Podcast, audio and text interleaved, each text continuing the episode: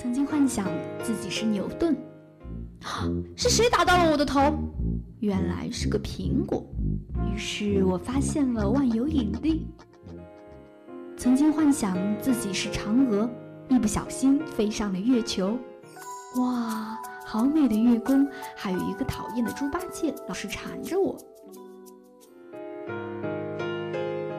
岁月的年轮轻轻碾过，记忆里头还是否留有你儿时的梦想？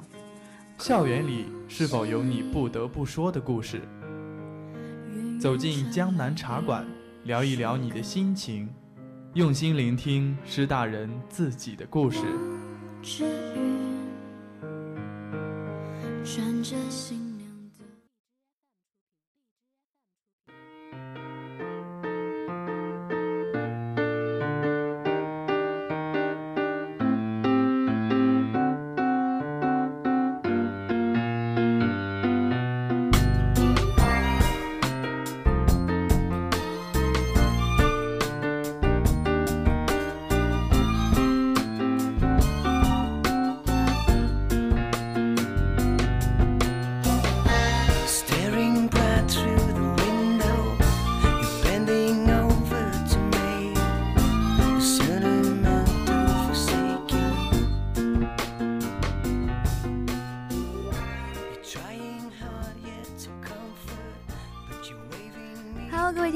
收听 FM 九十五点二浙江师范大学校园之声。那现在是江南茶馆的时间，我是今天的主播晨晨。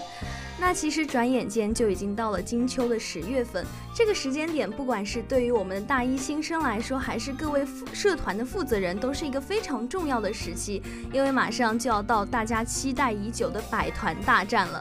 其实要说这师大的社团，可能不得不提的就是我们非常厉害的一个社团，叫做阿西剧社。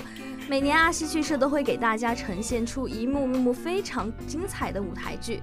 那么本期的江南茶馆也是非常有幸，请到了一位非常厉害又优秀的阿西人，来给我们分享一下他与阿西的故事，以及作为一个演员的生活是怎么样的。那么一段音乐过后，就让我们听听来他的介绍吧。It's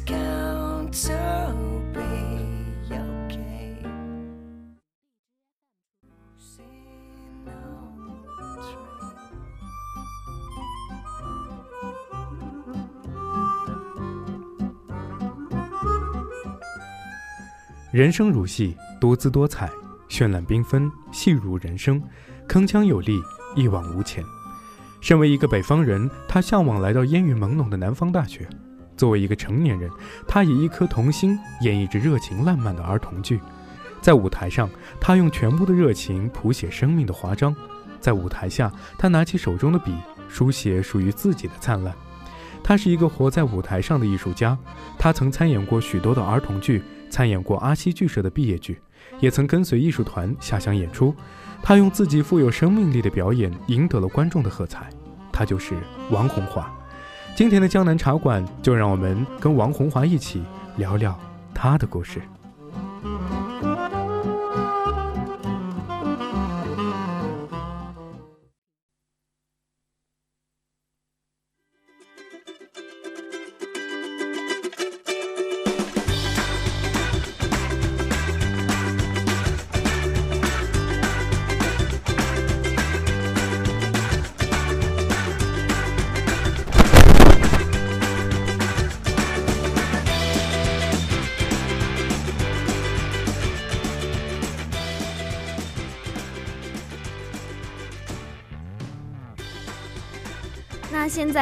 在这位王红华同学就已经坐在晨晨的旁边了，先请红华同学跟我们介绍一下自己吧。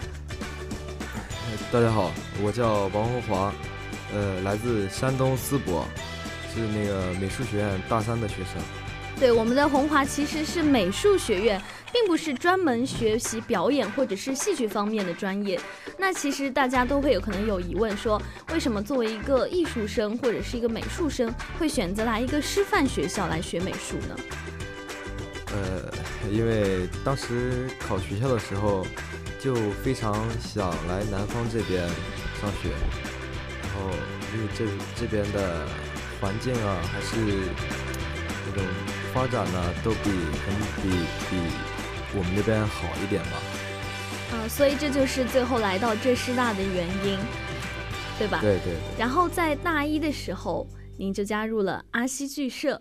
那时候加入阿西剧社是有什么契机吗？是之前就有了解吗？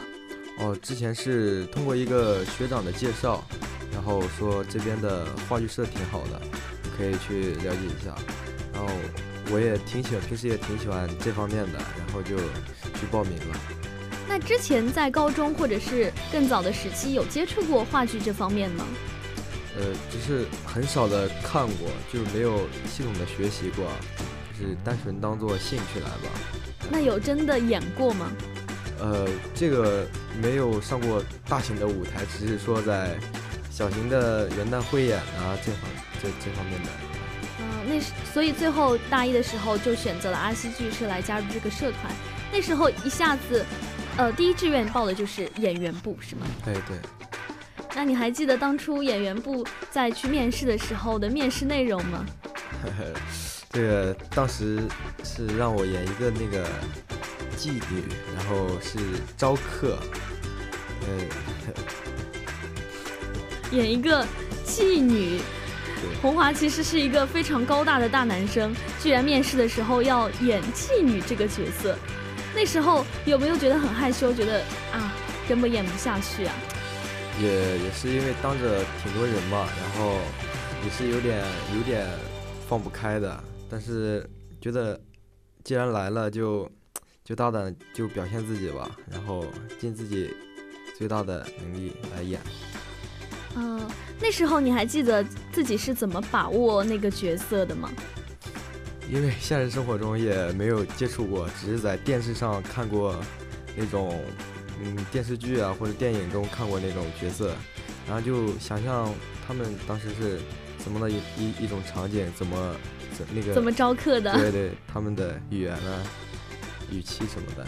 嗯，就是通过回忆之前自己看到过的那种妓女的角色，然后就出演了，在面试中得到了非常好的认可，然后成功的进入了我们的阿西剧社。那进入阿西剧社之后，在那个学期就真正的开始公演了吗？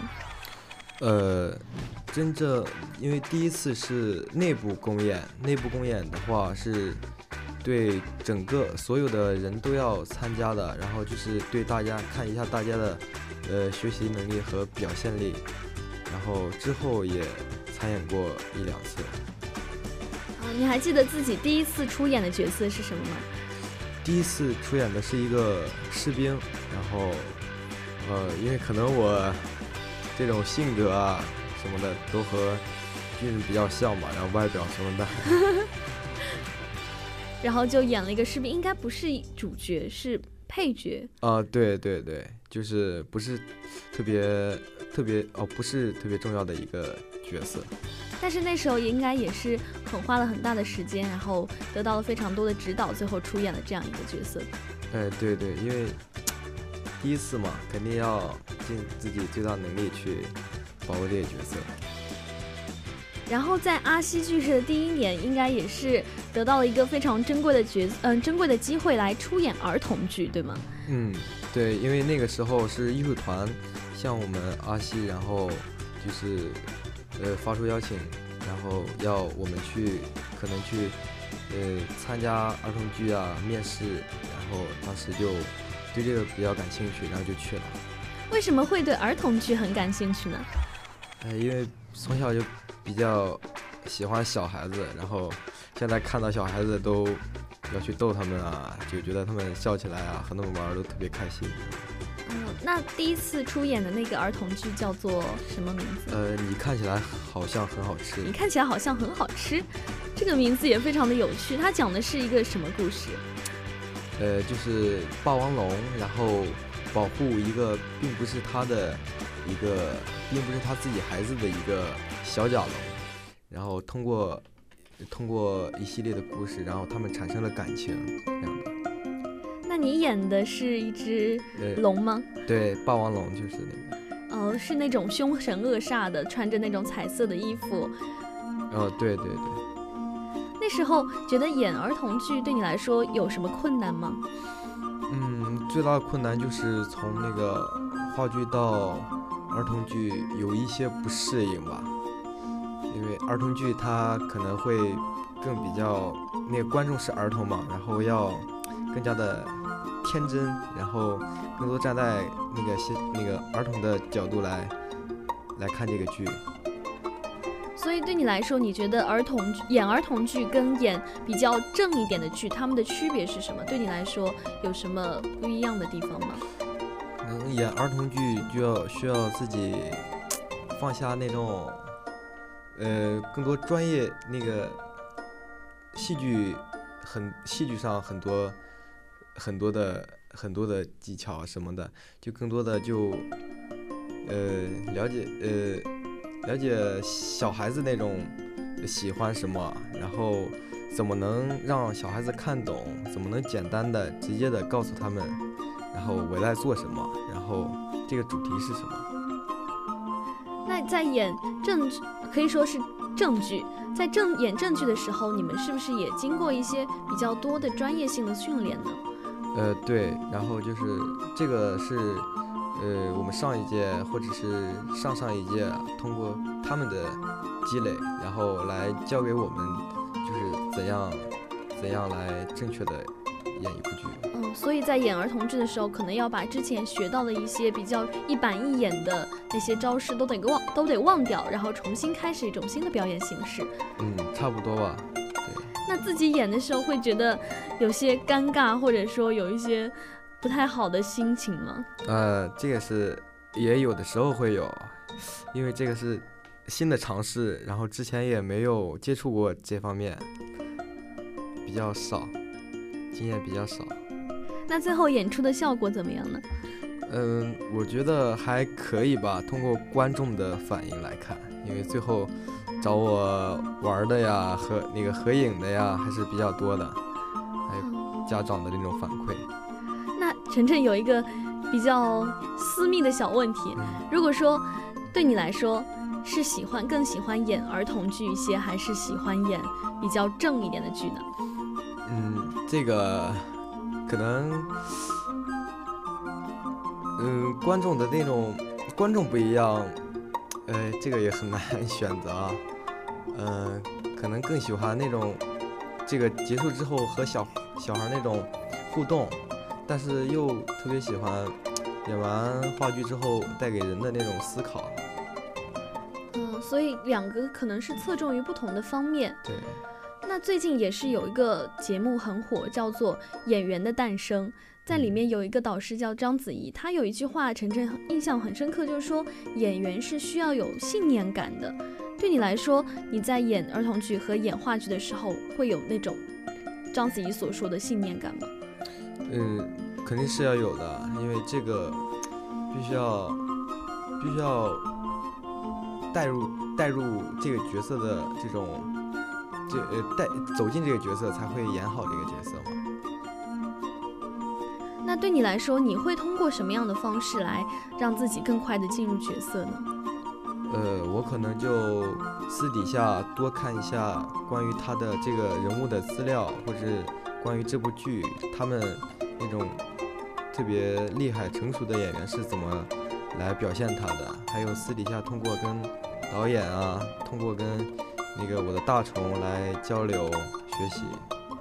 啊，大虫这个称呼非常有意思。大虫，大虫是什么意思呢？呃，大虫就是在我们剧社里比我们大一届的社员，就是我们分为小虫、大虫、老虫。还有老不死虫，还有僵尸虫。小虫应该就是大一新生，对。那大虫是大二的，大二的。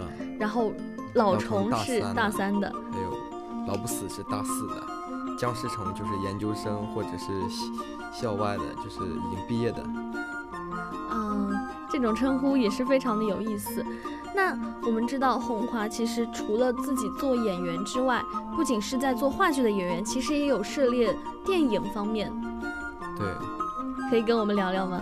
哦，是那个大二一个非常偶然的机会，然后，嗯，那个电影那部电影要来要来我们剧社，然后选一个选一个角儿，然后我就去面试了，然后就非常。非常偶然的一个机会，就就去参演了这部电影。那部电影可以给我们要不要安利一下？哦，那个还没上映，叫《极南之地极南之》。地，对，你在里面演一个什么样的角色呢一？个矿工，一个矿工。对，清应该是清朝，然后那呃就是一波一波中国的矿工去新西兰嗯采矿的，就是这么一个故事发生的里边的各种故事。哇，红华的经历真的非常的丰富。那在演电影的时候，因为我们从来只是看到电影最后成最后的成品，从来都不知道他的电影到底是怎么样的拍摄过程。那可以跟我们分享一下吗？电影是对你来说那段戏份是怎么拍摄的？呃，其实我的戏份不是特别多，但是也就四五分钟左右，但是要拍摄的时间，呃，特别长，拍了连断断续续拍了有大半个月，然后，嗯，在电影中，嗯，虽然展现出来的就是时长它不是特别长，但是要私底下要拍好多好多镜头，好多好多那个特别复杂的东西，然后到最后剪的剪的就只剩下那些。哦，所以是拍摄是拍了很多条，到最后可能留下来的只是那么一点点的时间。对对，每条每次每个都要可能都要拍好多条。哦，那也是应该非常辛苦的。那对你来说，你觉得拍话演话剧跟拍电影在演的过程中有什么样的差别吗？可能话剧的要求更高一些吧，因为话剧它是一次性的呈现给大家，没有没有说再来一次这种这种弥补的机会，所以在底下呃排练啊，还有呃训练都要一点都不能差的。然后电影可能就相对相对而言就比较轻松一点吧，因为就呃可以可以错了还可以再来。嗯，就是有很多次重新来的机会。对，嗯，红华的演出经历真的是非常丰富，不管是小儿童剧还是话剧，甚至是电影，都有演出的经历。那有一句话说“演而优则导”，红华是不是也已经设立了导演这个职业呢？呃，就是导演过儿童剧吧，还是话剧的话，我觉得 我的能力还是感觉还嗯导不出一部特别好的剧。啊，好谦虚啊。那能跟我们讲讲你做导演的那段经历吗？嗯，做导演其实一个挺累的活儿吧，然后呃每天都要重重复的看这个剧本，然后琢磨它到底要以什么的什么样的形式展现给大家，然后要顾及所有演员的那种情绪啊，还有道具啊、舞美啊、音效都要顾及到，所以那段时间挺累的也。嗯，导演是个挺导演是一个需要统筹全局的一个角色。那最后结果令人满意吗？嗯，看他们的反应的话，因为我也是在里边儿当一个呃演员，看他们嗯观众的反应和家长的反应都是还不错的。那时候作为导演，作为一个相当于把整场戏给支撑起来的一个角色，当看到底下的小朋友们或者家长们为这出戏而喝彩的时候，心里是什么感觉？但是觉得这一切都是值得的，就特别开心，没有 这种成就感，就会嗯，不管是作为演员还是作为导演，可能这种成就感就是你支撑支撑你走下去的一个非常重要的动力。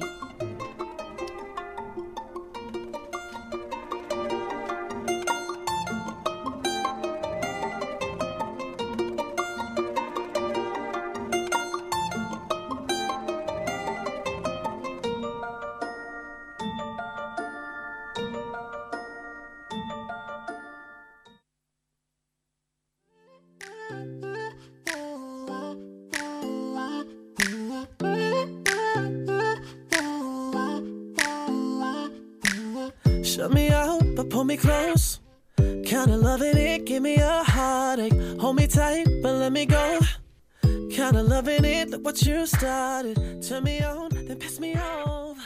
Kinda loving it, got me addicted. 那我们聊完了红华自己的一些个人经历，我们可以回到我们刚才在节目的开头所说的，我们红华是作为一个阿西人来到我们江南茶馆的。那我们也可以跟大家聊一聊阿西剧社的一些事儿。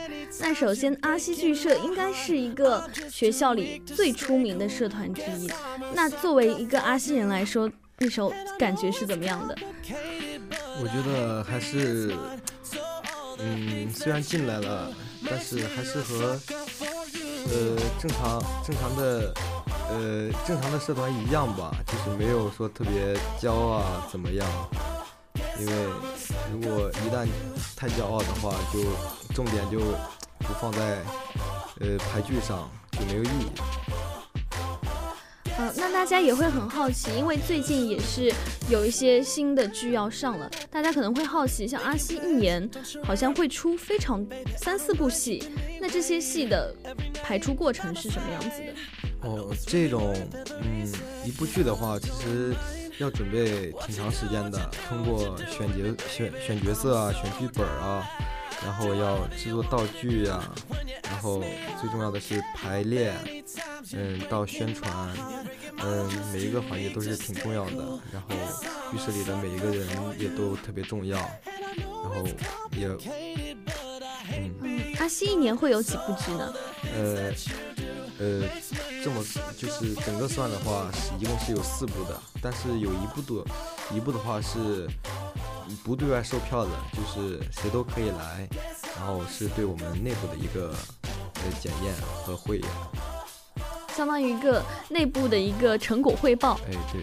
那还有其他的呢？呃，其他的还有春季剧场，还有毕业汇演，还有招新剧，就是即将要上的一部剧。嗯，那我们也会很好奇，像一部比较大型的剧，比如说汇演、春季汇演，或者说是毕业汇演，它的从开始从一个无到有的过程，具体是怎么样的呢？是先有剧本，还是先有导演，还是先有演员呢？呃，一般是先有剧本，然后看哪个人更哪哪哪个人更适合这个适合导这个剧本，然后再通过我们的投票选出这个导演。先是投票选剧本，再是投票选导演，然后再通过 PK 这个角色，让导演来选择这个呃导演组来嗯选择那个适合这个人物的角色，适适合这个角色的那个饰演就是我们。哦，那不管是从剧本还是导演，都是先要投票，然后演员还要通过 PK 来选出来，可以说是一个好事多磨的过程。那对你来说，你印象深刻的有一些，呃，哪一部戏呢？比如说自己有做导演，或者说自己有挑剧本，或者说自己有做演员的。呃，我印象最深刻的应该是那个刽子手吧，就秀才与刽子手，是我演的刽子手。当时，然后排了，每天都会待在那里排练，排了一个半月左右吧。然后那段时间，差不多大部分心思都放在这部剧上。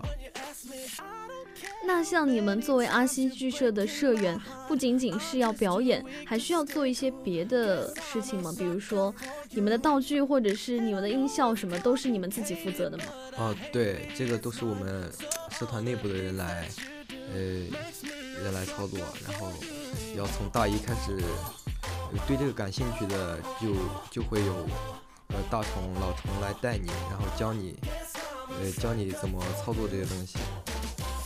那这样两三年的学习下来，也是会掌握非常多项的技能呢。嗯，对嗯、那对你来说，你觉得这三年到目前为止三年来说，在阿西剧社带着收获有什么样？是什么样的收获呢？我觉得更重要的就是，嗯、朋交了特别多的朋友吧，然后整个社团里我们都是就像一个大家庭一样，然后没有没有说什么关系不好的，都都相处的特别融洽，然后排除呃排除话剧专业之外的东西，我觉得更多的还是生活这种朋友之间的友谊吧。嗯，所以说对你来说，可能最重要的不一定是，嗯，在工作上的或者怎么样，可能是情谊上的，跟同学、跟自己的同事之间培养出来的那种默契和感情。嗯，因为像阿西应该会花非常多的时间用在排练上面，那你在排练的时候可能会因此而牺牲掉你的业余时间和学习时间，你会觉得有时候会觉得有些后悔吗？呃，这个是后悔的话是没有没有后悔的，因为，呃，课余时间嘛，要么，呃，课余时间也没什么，呃，其他的事情，然后玩的话也是玩，还不如到这边来和朋友们一起拍拍剧啊，呃，做做道具什么的，也过得比比闲下来好一点吧。嗯，所以让自己忙起来比自己瘫在寝室里面要好很多。这也是我们给现在的很多大学新生的意见，就是说，与其你自己一个人在寝室里面窝着看剧，不如走出来参加一些社团活动，参加一些别的事情，让自己充实起来。这不仅仅是一个让自己忙碌起来的过程，更是一个结交很多新朋友、学习很多新的技能的过程。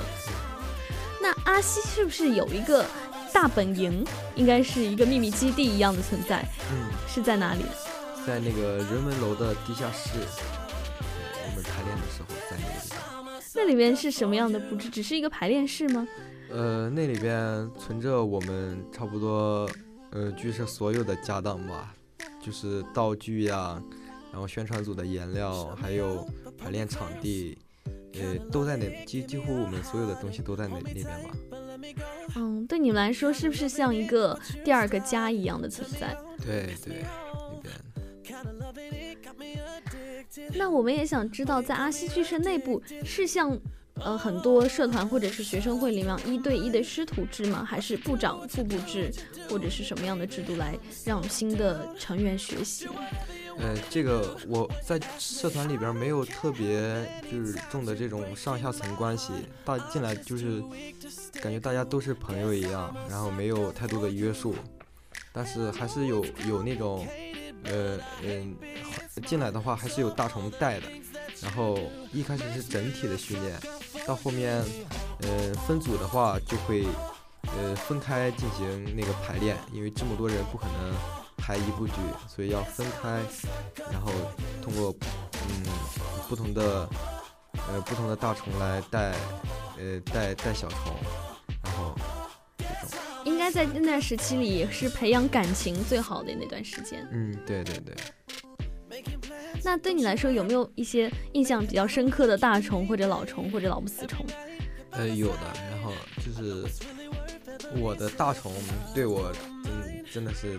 特别特别好，因为我的大同也是山东的嘛，我们是老乡，然后就平时呃对我特别关心啊，然后呃有什么心情不好的时候啊，可能会找他，还有嗯演演剧的时候对这个角色琢磨不透啊什么的，都会去找他帮忙，他也嗯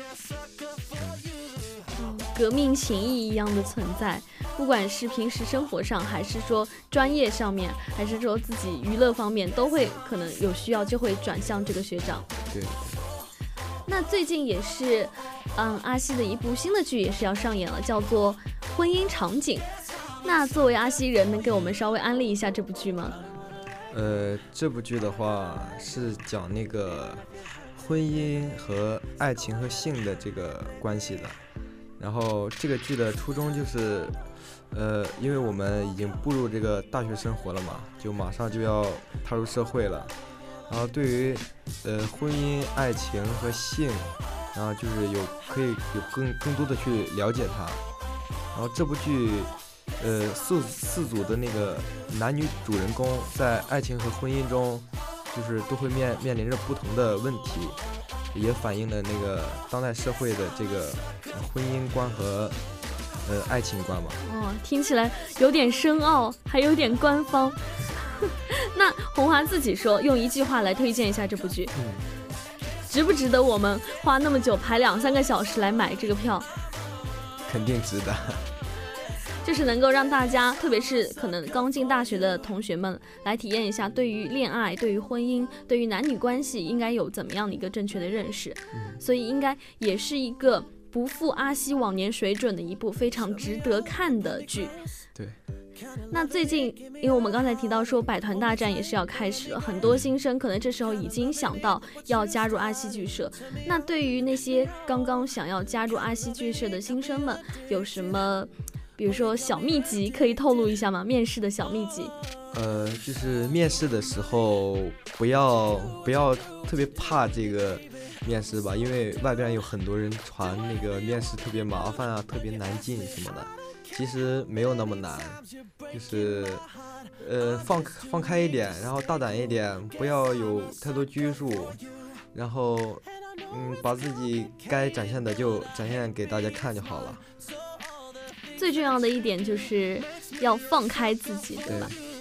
像演员部的话，你们的面试内容就是即兴表演吗？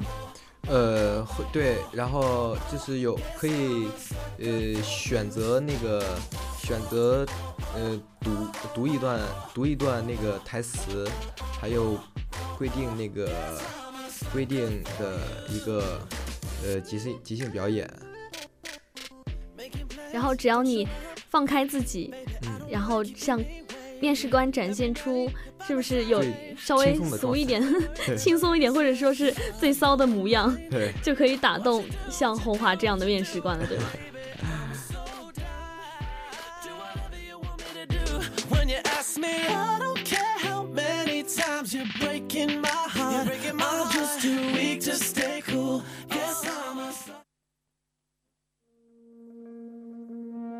got to reach you.